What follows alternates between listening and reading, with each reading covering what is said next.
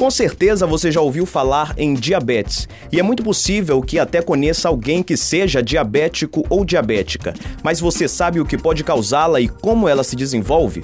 Nesta edição do viverbem.com, iremos conversar com uma especialista sobre o assunto para tirar todas as nossas dúvidas. Fica com a gente que a nossa conversa começa agora.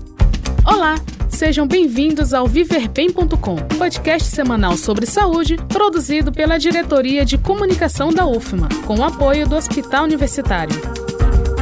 O viverbem.com é apresentado pelos jornalistas Felipe Reis e Daniela Saraiva, sempre com a participação de um profissional de saúde. Viverbem.com, sua saúde em sintonia.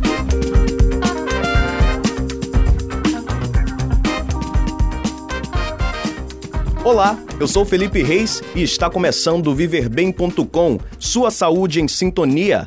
Nesta edição, nós bateremos um papo com Ana Gregória Ferreira. Ela é graduada em Medicina pela Universidade Federal do Maranhão, especializada em Endocrinologia e Metabologia pelo Hospital Universitário Presidente Dutra e mestra em Saúde Materno-Infantil pela Universidade Federal do Maranhão. Doutora Ana Gregória Ferreira, muito obrigado pela sua participação e por ter cedido seu tempo para falar conosco aqui. Eu que agradeço pelo convite e fico feliz por poder esclarecer a respeito de uma doença que está tomando características epidêmicas e que, se a gente não tratar, não intervir precocemente, traz um monte de complicação para a vida da pessoa. Então, doutora, para além do senso comum, o que é a diabetes? Diabetes é uma doença, a gente não caracteriza como uma doença, é uma síndrome caracterizada como uma deficiência da produção de insulina ou uma alteração na ação dessa insulina que vai me levar a um aumento da glicemia. Então, o que, que acontece? Ou a pessoa deixa de produzir a insulina, que é um hormônio que é essencial à vida, que é no caso do diabetes tipo 1, ela deixa de produzir. Então, o açúcar sobe, sobe muito, e se a gente não fizer a reposição desse hormônio, esse paciente vai morrer. E no caso do paciente com diabetes tipo 2, eu tenho uma alteração da ação dessa insulina, certo? E essa, ela não age adequadamente, o que vai me levar a um aumento da glicemia. E aí eu posso usar, lançar mão desde insulina até medicações orais ou mudança de estilo de vida para o tratamento. Atualmente, quais são os dados mais relevantes que podem ser ditos no tocante a pessoas afetadas pela diabetes, doutora? Bom, vamos começar a falar de mundo. É, recentemente, a Federação Internacional de Diabetes, que é um órgão que estuda diabetes em todo o mundo, publicou que mais de 460 milhões de pessoas são diabéticas no mundo com uma previsão para 2030, talvez nós tenhamos 700, em torno de 700 milhões de pessoas diabéticas no mundo.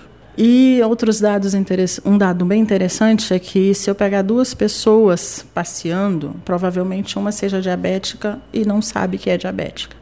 São é uma doença com características epidêmicas. Outro ponto importante é que 12 a 15% da a prevalência do diabetes é em torno de 12 a 15%. Isso em países que conseguem fazer essa quantificação adequada. Tem países pobres que não conseguem, aí a gente tem uma prevalência em torno de 4%, mas é porque não se consegue fazer a quantificação, não que não tenham casos. Aqui no Brasil, a gente ainda não consegue ter esse número adequado, mas um estudo feito em Ribeirão Preto e outros estudos no Rio de Janeiro tem mostrado, já tem é, mais antigo, mas é em torno de 8 a 11% da população brasileira é diabética. Mais uma vez, vamos chamar atenção, porque é uma doença que não dá sintomas. E quando dá sintomas, já complicou. É caro para tratar. É, a senhora poderia explicar um pouco mais a diferença entre a diabetes tipo 1 e a diabetes tipo 2? Então, o diabetes tipo 1 é aquele diabetes que normalmente acomete crianças e adolescentes ou adultos jovens. É responsável por cerca de 5 a 10% de todos os casos de diabetes no mundo. Caracterizado inicialmente, como eu falei, que acontece uma parada da produção da insulina, certo? E aí, junto desta parada, esse paciente começa a apresentar urinar muito, beber muita água, perder peso. E a grande maioria dos casos acaba indo para o pronto-socorro e ele pode entrar em coma se não for tratado logo. Tá? Isso tudo pela ausência da insulina no corpo. Certo? Então, obrigatoriamente, eu tenho que dar insulina para esta pessoa, senão ela vai morrer. E o que seria essa insulina que a senhora falou ainda há pouco? Insulina é um hormônio produzido nas células, em umas células pancreáticas chamadas células beta-pancreáticas, que ele é responsável pela utilização da, do, da glicose no corpo, pela utilização do açúcar no sangue. Então, ele que permite que essa glicose que a gente ingere, que entra na circulação, venha para dentro da célula e seja usado por, principalmente para a produção de energia. Então, se eu não tenho essa insulina para ela fazer com que a glicose entre na célula, em qualquer célula do corpo, eu não consigo produzir energia. E aí eu não consigo viver que é principalmente de glicose que o organismo produz energia.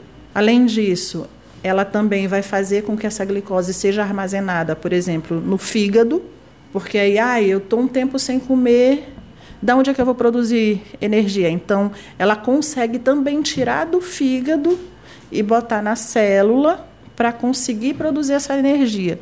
E também ela ajuda a guardar energia em forma de gordura certo? Então é um hormônio importantíssimo para a nossa vida. A gente falou do tipo 1 que eu preciso dessa insulina, que eu tenho parada da produção. No tipo 2, eu não eu tenho uma alteração é na ação dessa insulina.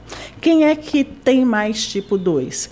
São é, adultos mais velhos, mas também eu posso ter crianças e adolescentes onde eu tenho essa alteração da produção na ação, mas com o passar do tempo eu tenho alteração na produção. O que que faz alterar essa ação da insulina? Eu tenho uma história familiar, geralmente de diabetes. Eu tenho obesidade que me leva a uma resistência à insulina que altera essa ação que atualmente é uma das principais causas, é uma das principais associações, é diabetes tipo 2 e obesidade. E eu tenho várias outras síndromes que estão associadas ao diabetes tipo 2. Em relação a sintomas, o tipo 2, no início eu não tenho sintomas, certo? Eu posso, geralmente o paciente vai, faz uma glicemia em jejum e essa glicemia que vem alterada. Quando ele começa a dar sintomas, é porque já passaram-se, no mínimo, uns sete anos de doença lá guardadinha, ele só manipulando, só fazendo mal. E com os sete anos é que ele começa a urinar muito, beber muita água, perder peso, tem alteração visual, tem predisposição à infecção. Então, isso chama a atenção e faz com que essa pessoa procure o médico.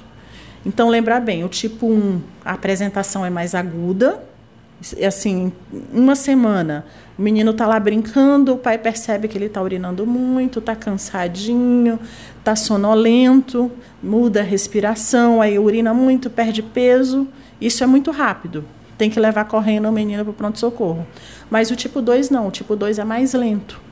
Então, quando ele começa com esses sintomas, eu já tenho um passado de doença bem importante. O tipo 2, normalmente, a gente só dá o diagnóstico com a glicemia a glicemia em jejum está alta lá, e aí a gente começa a tratar.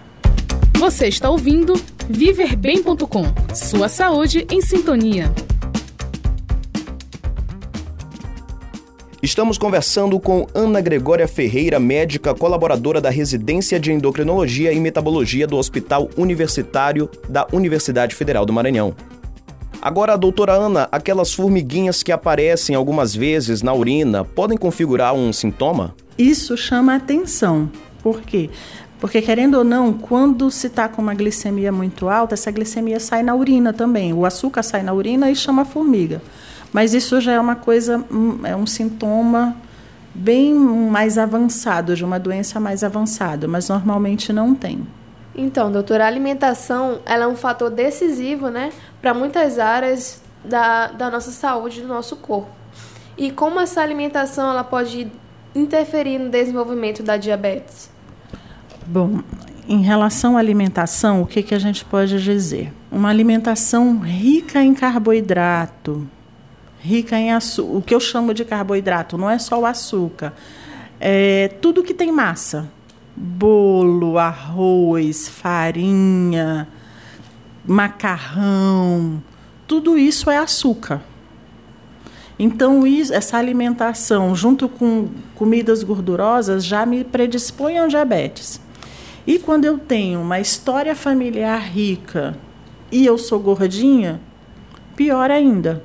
Então, alimentar, se a gente conseguisse ter uma alimentação adequada, eu costumo brincar com meus pacientes que cerca de 50% dos pacientes com diabetes tipo 2 atualmente não seriam diabéticos. Com uma alimentação adequada e fazendo atividade física porque eu diminuiria muito a resistência insulínica junto com a atividade física, certo? Então, alimentação é primordial. A alimentação não chega a ser tão importante para o diabético tipo 1, porque eu tenho a deficiência da insulina. Claro que todo mundo tem que seguir uma dieta saudável, isso faz bem para todo mundo. Mas em relação principalmente ao tipo 2, é algo que a gente tem que ser taxativo tá certo? Agora, com relação aos açúcares, doutora Ana, aqueles usados no dia a dia, como refinado, mascavo ou os adoçantes, qual seria o mais recomendado para evitar ou para ser usado por diabéticos? Bom, o açúcar refinado é terrível. Se tu puderes evitar açúcar refinado desde a infância, ideal. Açúcares, açúcares em geral era o ideal que a gente não usasse. Que a gente usasse o açúcar da fruta. Ah, eu vou tomar um suco. Eu tomo este suco com açúcar da fruta, eu não preciso adoçar. Se não tem outro jeito, ah, eu não gostei do adoçante. Então usa o açúcar que não seja refinado. A gente brinca, a rapadura. Tu raspa lá, se desse para usar, usaria. Faz menos mal porque eu tenho menos produtos dentro do que o açúcar refinado que a gente tem atualmente. Tá? E para o diabético, é adoçante. Não, tem, não pode. Carboidrato tem que ser o mínimo possível para manutenção de produção de energia e principalmente aqueles carboidratos simples que a gente classifica assim carboidrato simples carboidrato complexo o complexo o organismo tem mais trabalho em quebrar para poder ser absorvido o simples não, eu jogo lá, ele já suga e vai para a circulação e sobe o açúcar imediatamente. O complexo não. A gente vai metabolizar para poder ser absorvido. Então, esses açúcares complexos seriam melhores. O açúcar da fruta, o é, açúcares que tenham fibras juntos. Por isso que a gente diz que é para comer. Açúcar mascavo, por exemplo, é mais saudável do que o açúcar refinado. E com relação aos adoçantes à base da estévia, que podem ser comumente encontrados nos supermercados por aí, qual seria a recomendação? O estévia é um bom adoçante, mas a gente tem que levar em consideração também a parte gustativa, o gosto, né? Existe, assim, é uma série de adoçantes que existem o stevia é classificado dentro de uns que são saudáveis, mas também se eu pego, por exemplo, a sucralose, para o meu paladar, parece mais com açúcar do que um stevia ou outros que tenham um amargozinho no final. E levando-se em consideração que eu não vou encher um cafezinho que eu tomo de, de adoçante, eu não vou encher um suco de tantos adoçantes assim, então eu prefiro um que fique melhor no paladar, tá? Mas assim, a gente não pode determinar aqui, vá nesse que esse aqui que é o melhor, tá certo? Existe uma faixa etária em que o paciente ele deve ter mais cuidado com em relação ao diabetes? Especialmente para o diabetes tipo 2. O que, que eu levo em consideração para investigar diabetes tipo 2? Geralmente acima de 30 anos, pacientes gordinhos com história familiar de diabetes, isso chama muita atenção. Não só a história familiar de diabetes, mas também de infarto, de derrame, que isso são doenças cardiovasculares intimamente associadas ao diabetes. Então, quem tem essa história tem que ficar de olho. Outra coisa também são mulheres em uso que têm síndrome do ovário policístico, em uso de anticoncepcionais, pessoas com algumas síndromes que também estão intimamente relacionadas à diabetes, tem que chamar atenção, às vezes até mesmo antes dos 30 anos de idade. Mas a população em geral são 30 anos com esses fatores de risco. Você está ouvindo viverbem.com. Sua saúde em sintonia. Doutora Ana, como o Hospital Universitário tem atuado no tratamento contra a diabetes? Bom, o Hospital Universitário é um hospital terciário. Então, teoricamente, seria para atender as complicações. Tá? Quais são as complicações do diabetes? A gente tem as complicações micro e macrovasculares, onde as microvasculares a gente tem nefropatia diabética, que é a segunda causa de diálise no mundo, está pertinho da hipertensão. Nós temos a retinopatia diabética, que é a principal causa de cegueira no mundo. Infelizmente, uma única doença causando tudo isso. E nós temos as complicações ainda microvasculares, que são as neuropatias, que é uma causa importante de pé diabético, tá? Porque eu deixo de ter aquela sensibilidade no pé, o meu pé machuca, eu não vejo, quando eu percebo, já está com uma ferida bem grande associada à infecção, e que se eu tiver um problema macrovascular, que é, por exemplo, alteração da circulação, eu corro um risco grande de fazer amputação, que também é uma causa. Pé diabético é uma causa, é a causa mais frequente de amputação em hospitais de trauma no mundo, certo? E além disso, o diabetes está intimamente relacionado, ainda com complicações, a infarto e derrames, os acidentes vasculares cerebrais.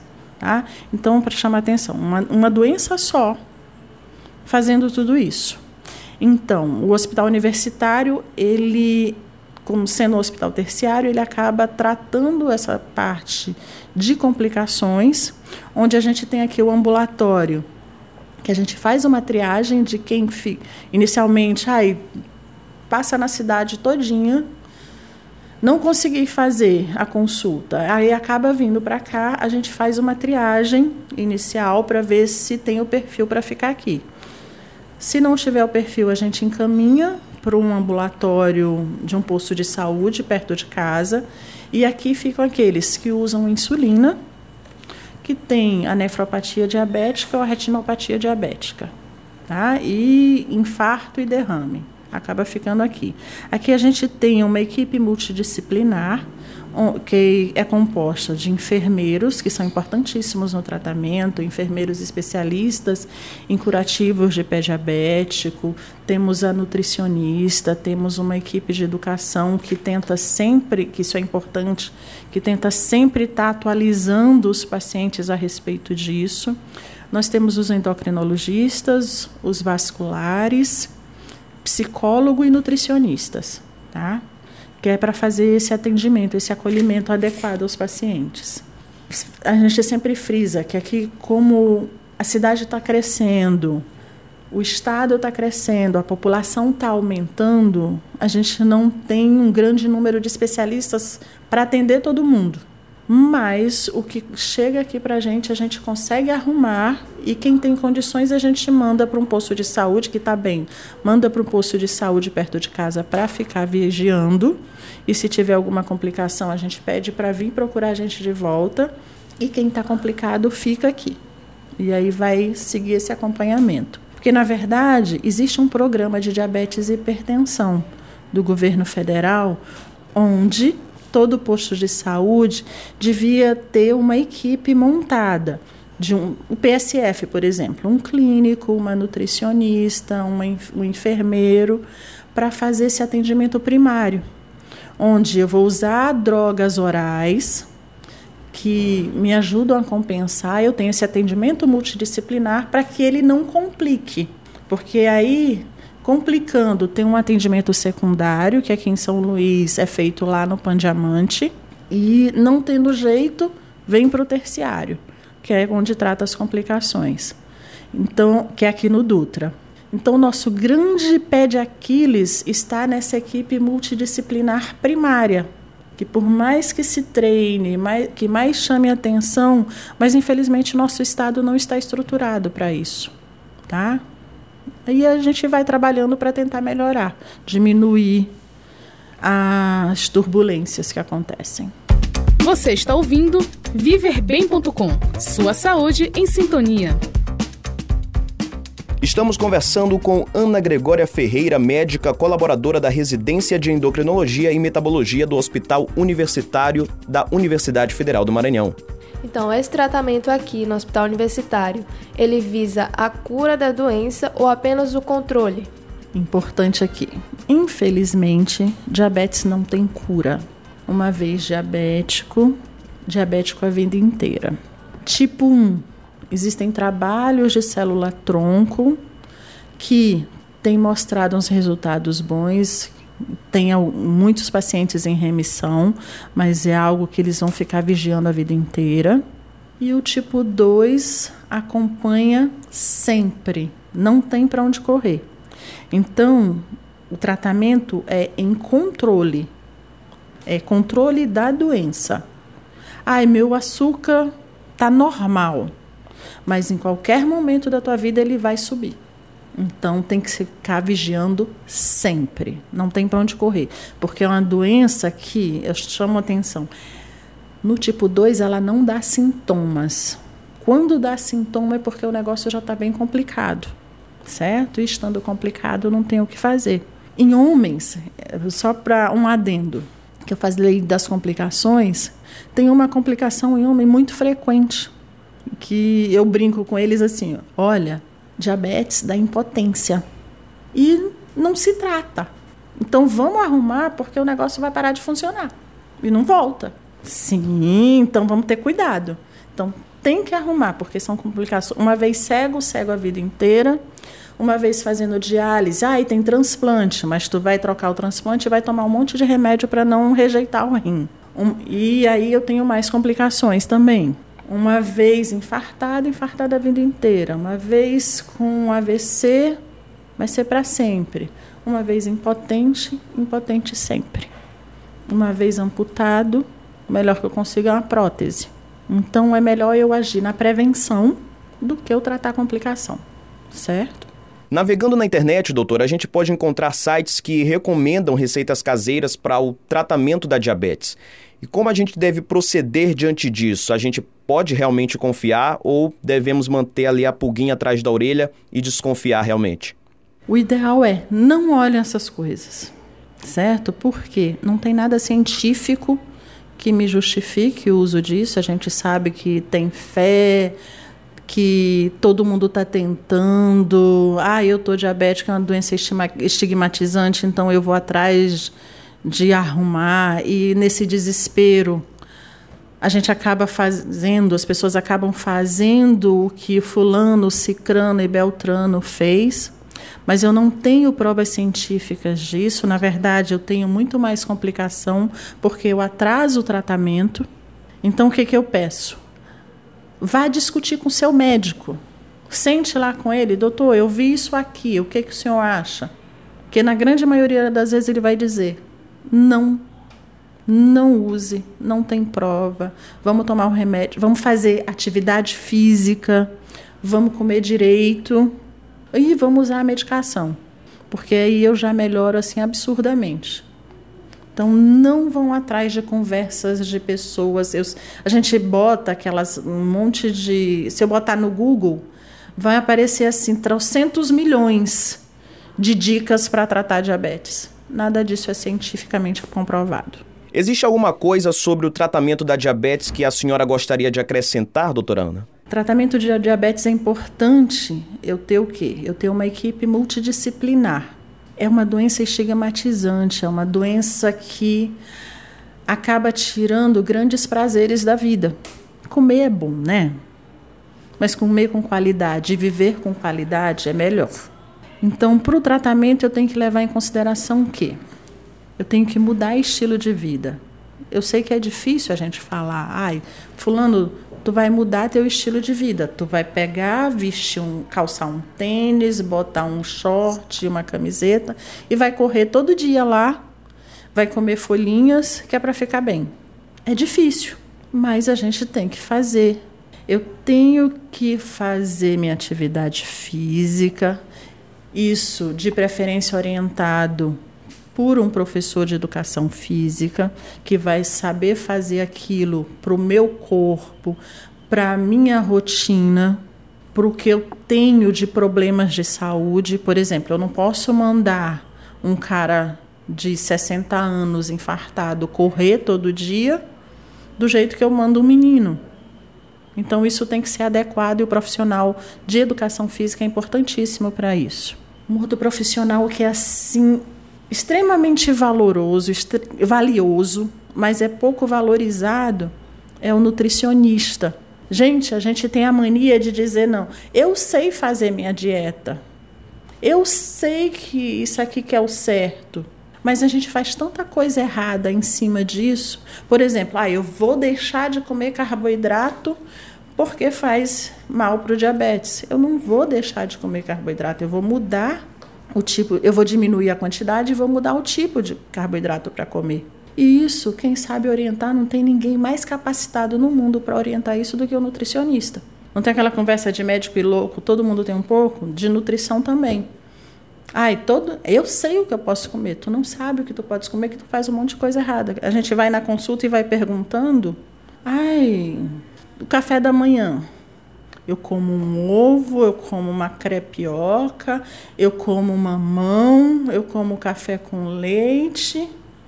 E aí eu só vou comer meio-dia. Eu só como as folhinhas com uma proteína. E cadê o resto das coisas? E assim, até a gente, nós médicos, a gente acaba intervindo um pouquinho porque são pequenos os números de nutricionista no serviço público. Mas, gente, eles são primordiais nessa orientação. E além disso, eu tenho que ter um psicólogo, porque, como eu já falei, é estigmatizante, é uma doença que às vezes a gente dá o diagnóstico, o cara chora, chora, chora aqui na nossa frente, a gente fica desesperado. Meu Deus, o que, é que eu vou fazer? A gente fica com medo dele sair e se jogar ali na frente. Ah, é uma doença que assusta, então eu tenho que ter, primeiro, essa psicóloga para dar esse acolhimento, tirar essas dúvidas, o medo, e segundo, para mostrar que ele pode viver bem apesar do diabetes. Vamos encarar a vida de uma outra forma. Ah, eu estou diabético, então eu vou me obrigar a ser saudável. Tá? Então já falamos: nutricionista, educador físico, psicólogo, endocrinologista. O clínico não precisa ser essencialmente um endocrinologista para tratar o diabetes. Um clínico no posto de saúde bem treinado, um diabetes sem complicação, ele toca tranquilamente com responsabilidade para poder tratar. Então, eu tenho que ter essa equipe multidisciplinar que vai me fazer tudo isso. Junto disso, eu tenho as drogas orais, ah, para mudar o estilo de vida. Aí eu tenho as drogas orais, que são classes. Todo dia surge uma nova droga para esse tratamento. E por último, as insulinas. As insulinas que são essenciais para o diabético tipo 1. Ninguém tipo 1 não vive sem insulina. De quanto e quanto tempo que tem que ficar usando a insulina? Tem que ser todos os dias, no mês? Como funciona? Ah, hoje em dia a gente tem uma variedade enorme de insulinas que mas que eu posso fazer um esquema bem variado de pessoa para pessoa. Mas vamos ver no SUS. Normalmente são três aplicações por dia na insulina que distribui com maior frequência, de três a seis aplicações por dia nos pacientes que precisam da insulina junto quem usa insulina, uma nota aqui que é interessante a gente lançar, que todos os pacientes que usam insulina existe um programa, existe uma lei, na verdade, que esses pacientes os municípios são obrigados a fornecer para eles os insumos para o controle do diabetes. O que são esses insumos? Agulha e seringa de insulina, o glicosímetro e as fitas para fazer a glicemia capilar de acordo com os horários que o médico determinar. Todos os municípios do Brasil recebem verba para isso. Tá? Então, os pacientes que são diabéticos, usuários de insulina, conversem com seus médicos para fazer um laudo para vocês correrem na Secretaria de Saúde dos seus municípios para pedir isso. Tá certo? Então, o esquema de aplicação de insulina é variado. Tem alguns que a gente faz uma aplicação de uma única insulina e depois fica de uma outra insulina aplica três vezes ao dia ou sempre que fizer alguma refeição. Tem as bombas de insulina, que é um catéter que a gente bota por via subcutânea e ele fica recebendo permanentemente a insulina, como se fosse um pâncreas, um falso pâncreas lá. Tem o pâncreas artificial também. Então, o tratamento de diabetes é muito diversificado, mas que eu preciso disso e eu preciso desse acompanhamento multidisciplinar para poder dar certo. Essa foi a edição sobre diabetes do viverbem.com com Ana Gregória Ferreira, médica colaboradora da Residência de Endocrinologia e Metabologia do Hospital Universitário da Universidade Federal do Maranhão.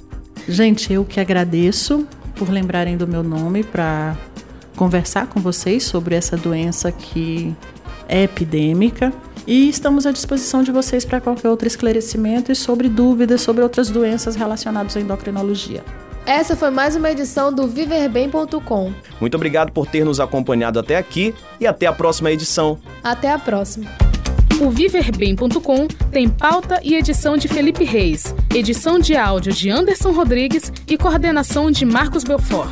Viverbem.com. Sua saúde em sintonia.